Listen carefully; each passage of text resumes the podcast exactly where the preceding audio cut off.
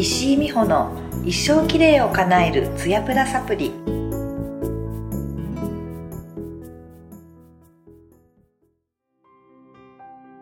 皆さんこんにちは。石井美穂の一生きれいを叶えるツヤプラサプリの時間です。本番組では美容家である私石井美穂がパーソナリティを務め大人の女性の綺麗を後押ししていく内容でお送りします。昨年からやっているのですがリニューアル準備期間でちょっとお休みをしてこの度再開いたしました。皆さん大変お待たせしました。今回はリニューアル第1弾となります。今後は美容についてゲストの方やツヤプラ編集部の方とお話をしながらお送りしていきたいと思います。少しでも皆さんの美容のお悩みに寄り添えたらと思っています。リニューアル初回は編集部の瀬戸さんと一緒に美白についてお送りします。皆さんこんにちは。編集部の瀬戸と申します。よろしくお願いします。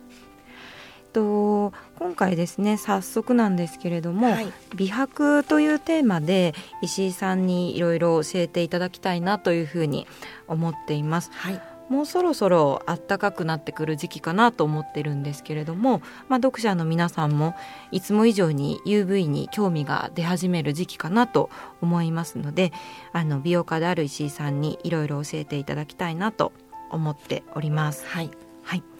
とまず早速なんですけれども、えっとまあ、美白っていうテーマ、まあ、永遠のテーマかなと思いますが、まあ、皆さん共通に大事にされていることかなと思いますけれども、まあ、石井さんが美白を大事にしている理由だったりとかっていうのを今一度教えていただいてもいいですか？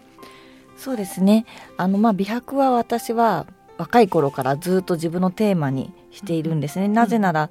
まあもともと自分がコンプレックスがあったのが子供の頃からすごく色黒でそうなんですね。どこにも別に行ってないのにちょっと黒かったりとかしてどうしたら白くなれるんだろうなとかっていうのを子供の頃から思ってたのでで自分の中で美白少しでもこう白くなれたりとか、透明感が出たりするとあ自分の肌ちょっといいかもって思えるっていうのを繰り返してきているのでやっぱり普段の日常の自分のスキンケア美容の中で美白っていうところには力を入れているんです。なので、うんうん、まあ読者の皆さんとかですとみ、えっと、毎年、うんうん、まあ、夏前になると気になりだしたりとかして、はいうんうん、夏が終わると、まあ、ちょっと美白は意識がなくなりがちなんですけれども、うんうん、私自身は365日、美白は常に意識をしています。とはいえうんと昨年とかはシワ対応の、はいいろいろなものが出たので結構シワを消そうっていうことに注力してましたし、あなるほど。さらにあのもう1年前だとたるみにすごく美容業界が熱くなったので、いかにたるみをなくすかっていうことに注力してたので。美白っていうところに本気に取り組むっていうのはちょっとしてなかったなって思っていて、あそうなんですね。そうなんです。にお白い気にはしていたけれども、うんうん、すごくすごく必死にはやってなかったなと思ってたんですけども、うんうん、今年はやはり上半期見てみるとあらゆる美白のものが目白押しでちょっと暑いんですね、うん、なのでまあそのタイミングもあって2020年は私ももう一回美白を見直してまた自分史上どこまで白くなれるかなっていうことを考えています。で特にツヤプラ世代の皆さんにはうん美白っていうと単にこう肌を白くするっていうふうに考えてらっしゃる、はい、あとはまあ日をよければいいかなって考えてらっしゃる方もいると思うんですけども、うんうんね、今美白の考えっていうのは、まあ、自分の皮膚の色を白くするっていうよりも、うん、透明感をどこまで上げられるかっていうことを一番テーマにしています。あそれやっぱちょっと違うんですね。ただ白いね、ただシミを消すとか、うんうん、白くするとかじゃなくて例えばじゃあシミが1個消えたところでお顔全体の透明感がいまいちだったらばやっぱりちょっと離れたとこから見た時には素敵にはなかなか見えない。で逆に自分がピンポイントで気にしてるシミ、うんうん、やっぱり今と私のこの瀬戸さんとの距離で、はい、特に別にシミってやっぱりそこまで気にならないけどパッと見で気になるのは透明感があるかどうかとかの方が大事じゃないですか？すごい何と思われてるんだろう。透明感あり ます。そう。なので今はまあ、美白っていうよりも全体的にいかに色ムラをなくすかとか、透明感をどこまでアップできるかっていうことに注力していれば、まあ、おのずとまあ継続していることによってシミもなんとなく薄くなってきたかもって後からついてくる効果としてあるんじゃないかなと思ってます。今の石井さんのお話を伺ってすごい印象的だったかなと思っているのが確かにこう自分では鏡で自分の顔を見るのでこう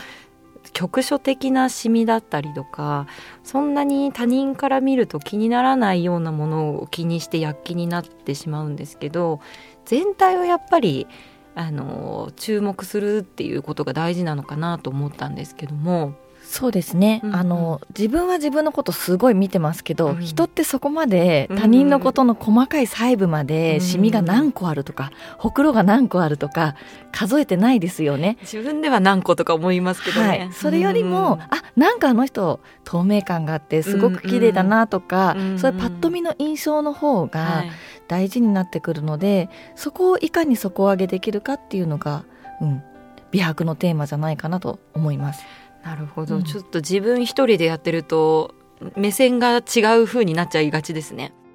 そうですね。そうするとこうツヤプラ世代の方が特に気をつけるべきあの美白対策みたいな考え方とかってありますか？はい。あの美白っていうとまあ、UV カットするとか、うん、日に当たらないように気をつけるとか日に当たってしまったら美白をなんか美容液するとか、うん、まあ、そういうこともあるかもしれないんですけれども、はい、ツヤプラ世代は、まあ、日を浴びるか浴びないかは関係なく美白をしなくてはならない世代。そうなんですね、はい、なぜかっていうと、うん、肌代謝っていうのが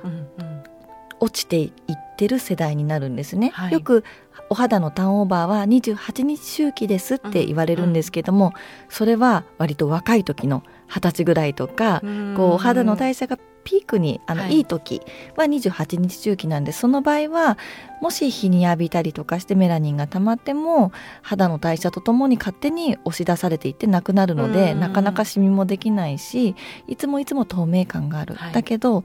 例えばツヤプラ世代以上の年を重ねれば重ねるほど、まあ、50日とか60日って言われていてもちろん生まれ変わるんですけどめちゃめちゃゆっくりなんですね。なのでまたそのゆっくりの代謝の中で別のダメージを受けたりとかまたさらに日を浴びたりすればせっかく押し出そうとしてもまたメラニンが作られるっていう溜まっちゃうんですね。溜まってしまうのでいかに押し出すかっていうケアが大事になってくるのでであとは日を浴びる浴びないだけじゃなくって今ってメラニンってストレスでもできるって言われていてなんか聞いたことあります。そう。ストレスを受けてる人と受けてない人ではメラニンの発生量が全然違うらしいんですね。そうなると、まあ、今のこの時代ストレスを全く感じてない人ってなかなかいなくって、ねはい、ストレスフルな毎日の中でくすませないためにはやはり肌代謝を上げてストレスがたまろうと日を浴びようと肌の中にこう悪さをしているメラニンを上手にスムーズに押し出していく、そのなんか肌を回す力っていうのを備えていくとツヤプラ世代でも透明感をキープできるようになっていくと思います。なるほど。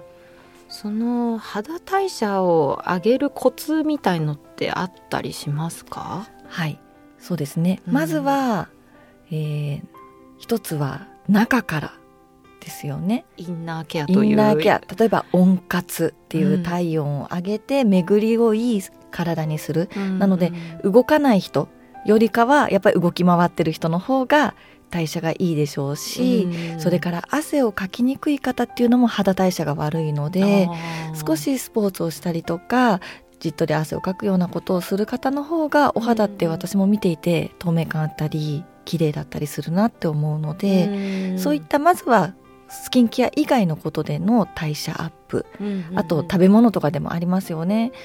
例えば生姜とか体を温めるような食べ物をたくさん食べていると、あの肌代謝体の代謝自体が良くなるのでお肌の代謝もスムーズになるしっていうようなまずは日頃の生活から気をつける、うん、あとは睡眠、うん、うん、睡眠が足りてなければやっぱり寝てる間にいろいろなものが修復されるのでそれによって代謝されていきますけれども睡眠が足りなければ代謝されきれないまままた次の日を迎えるっていうところで、そういったことも気をつけなきゃいけない。そう。そしてまあスキンケアですけども、うん、まあなんでしょうね。なかなか聞きづらいっていうお声とかあと浸透自体がしないっていうお声っていうのもだんだん肌がだんだん化粧品とかを受け入れなくなってきたっていうふうに考えられるあの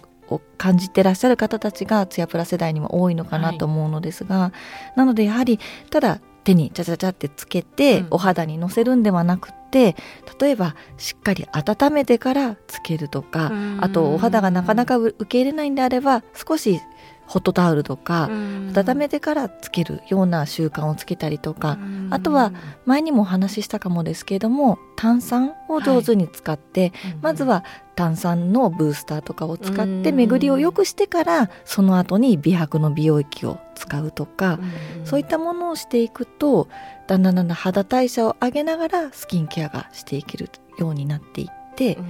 巡りのいい肌代謝のいい透明感のあるお肌になっていくと思います。石井さんありがとうございました。はい、はい、美白に対して肌代謝が大切だということが分かりました。次回なんですけれどもあの美白ケアについて実践的なアドバイスをいただけるような内容でお送りしたいなと思いますので石井さん次回もよろしくお願いします。はい。ツヤプラ世代の方たちはもう美白がとにかくうん輝ける鍵になると思うので、うん、次回もまた新しい内容でお伝えしたいと思いますのでぜひ楽しみにしていてほしいと思います。今後も気楽に聞いていただける美容番組をお送りしていきたいと思いますのでよろしくお願いします。お願いします。石井美穂の一生きれいを叶えるツヤプラサプリでした。次回もお楽しみに